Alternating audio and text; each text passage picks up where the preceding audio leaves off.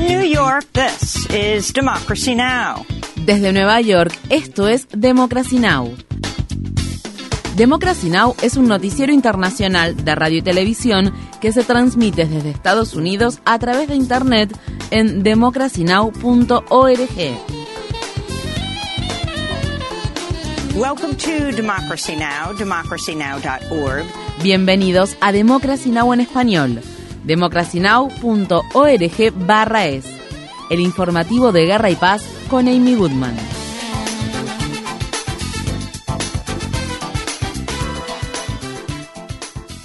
La ciudad estadounidense de Kansas City, en el estado de Missouri, al menos una persona murió y otras 22 resultaron heridas en un tiroteo que se produjo durante un desfile que se estaba llevando a cabo para celebrar la victoria de los Kansas City Chiefs en el Super Bowl del domingo. Lisa López Galván, una DJ local muy apreciada por la comunidad y madre de dos hijos, perdió la vida en el tiroteo. López Galván era la conductora de un programa llamado Taste of Tejano en la emisora de radio comunitaria local KKFI que también transmite Democracy Now! El Departamento de Bomberos de Kansas City afirmó que ocho de las víctimas del tiroteo sufrieron lesiones con un riesgo inminente de muerte. Nueve de las víctimas son menores de edad. La policía ha detenido a tres personas y aún está tratando de determinar el móvil del tiroteo, pero ha descartado que se trate de un acto de terrorismo. Estas fueron las palabras expresadas por la jefa de policía de Kansas City, Stacy Graves. Estoy enfadada por lo que ha ocurrido hoy. Las personas que acudieron a esta celebración debían esperar un ambiente seguro. Teníamos más de 800 agentes del orden en el lugar, tanto de la policía de Kansas City como de otras agencias, para resguardar la seguridad de la gente. Debido a algunos malos actores, que fueron muy pocos, ocurrió esta tragedia, incluso en presencia de agentes del orden uniformados, quienes corrieron hacia ellos y los detuvieron.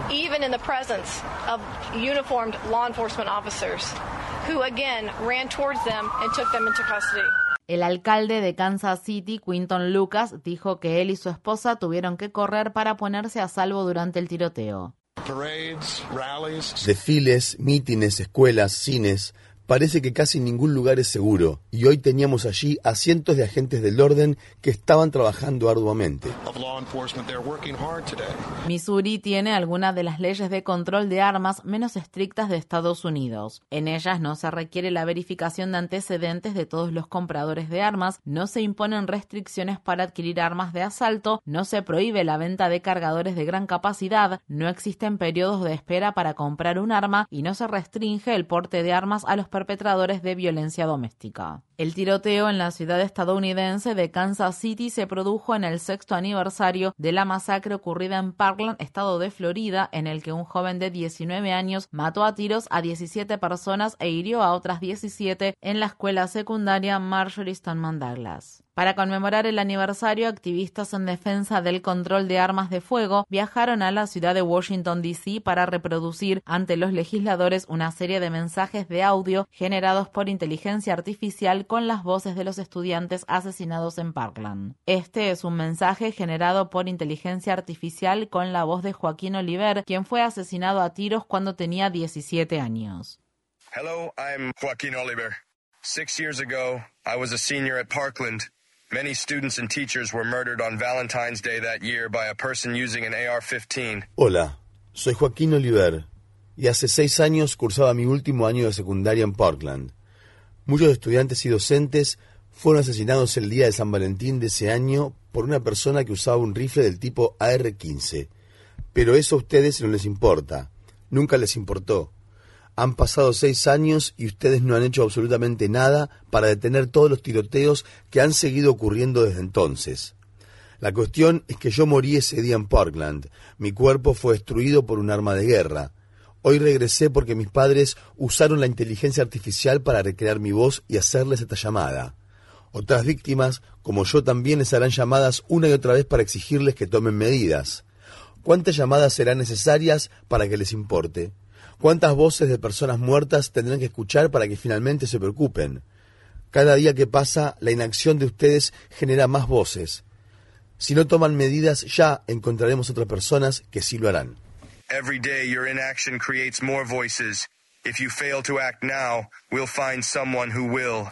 El audio generado por inteligencia artificial aparece en un nuevo sitio web llamado Shotline, desde donde se pueden enviar las grabaciones a los legisladores. El miércoles, los padres de Joaquín Oliver, Manuel y Patricia iban a aparecer en la cadena de noticias CNN para hablar de ese nuevo proyecto cuando saltó la noticia del tiroteo en Kansas City.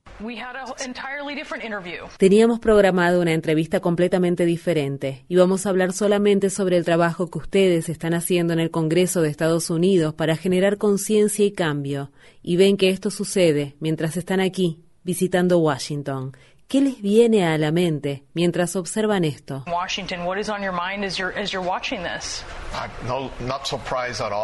No me sorprende en absoluto. Es como que dijeran literalmente, interrumpimos esta entrevista porque está sucediendo otro tiroteo masivo. También podrían tener que interrumpir ese reportaje debido a la aparición de otro tiroteo en algún otro lugar. Esto no tiene fin.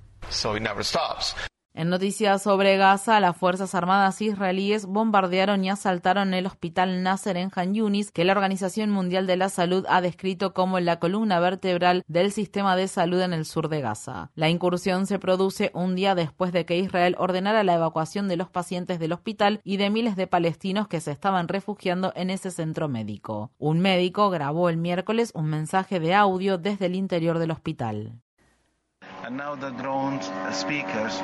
Y ahora los parlantes de los drones están ordenando que todo el personal médico salga del hospital. Soldados y tanques israelíes rodean el hospital por todos lados. Los tiroteos y los bombardeos continúan. Israel enfrenta una creciente presión internacional para que cancele los planes de iniciar una invasión terrestre en Rafah, donde más de un millón de palestinos desplazados han buscado refugio. Los líderes de Canadá, Australia y Nueva Zelanda emitieron una declaración conjunta en la que piden un alto el fuego inmediato y advierten que una operación militar en Rafah sería catastrófica. El embajador palestino ante la ONU, Riyad Mansour, habló el miércoles en las Naciones Unidas.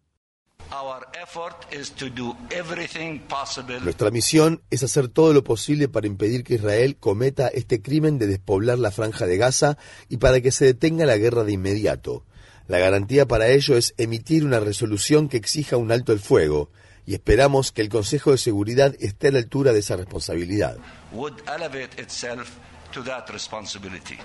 En otras noticias sobre Gaza, el periodista palestino Mutaz al-Ghafari murió el miércoles en la ciudad de Gaza en un ataque aéreo israelí en el que también perdieron la vida su esposa y su hijo. Según una estimación, 125 periodistas han muerto en Gaza desde el 7 de octubre. Las conversaciones de alto el fuego en Gaza que se estaban desarrollando en Egipto se han interrumpido. Esto ocurre, según se informa, luego de que el primer ministro israelí Benjamín Netanyahu impidiera a los negociadores israelíes regresar a El Cairo para proseguir las conversaciones sobre la liberación de los rehenes israelíes retenidos en Gaza. En respuesta, los familiares de los rehenes han realizado protestas frente a la casa de Netanyahu y otros miembros del gabinete de guerra de Israel. Un grupo de familiares dijo en un comunicado esta decisión equivale a sacrificar de manera deliberada todas las vidas de los rehenes. Al menos 11 personas, incluidos 6 menores, han muerto en el sur del Líbano en una serie de ataques israelíes que se produjeron en medio de las crecientes tensiones en la frontera entre Israel y el Líbano. Los ataques israelíes se produjeron horas después de que un cohete lanzado desde el Líbano causara la muerte de una soldado israelí e hiriera a otros ocho efectivos. Al menos cinco personas murieron en un presunto ataque aéreo ucraniano contra un centro comercial en la ciudad rusa de Belgorod. Según se informa, 88 personas resultaron heridas en el ataque. Esto se produce un día después de que las Fuerzas Armadas ucranianas destruyeran un buque ruso de desembarco de tropas frente a la costa de la península de Crimea, un territorio ocupado por Rusia. El Parlamento de Australia aprobó por abrumadora mayoría una moción que pide la liberación del fundador de Wikileaks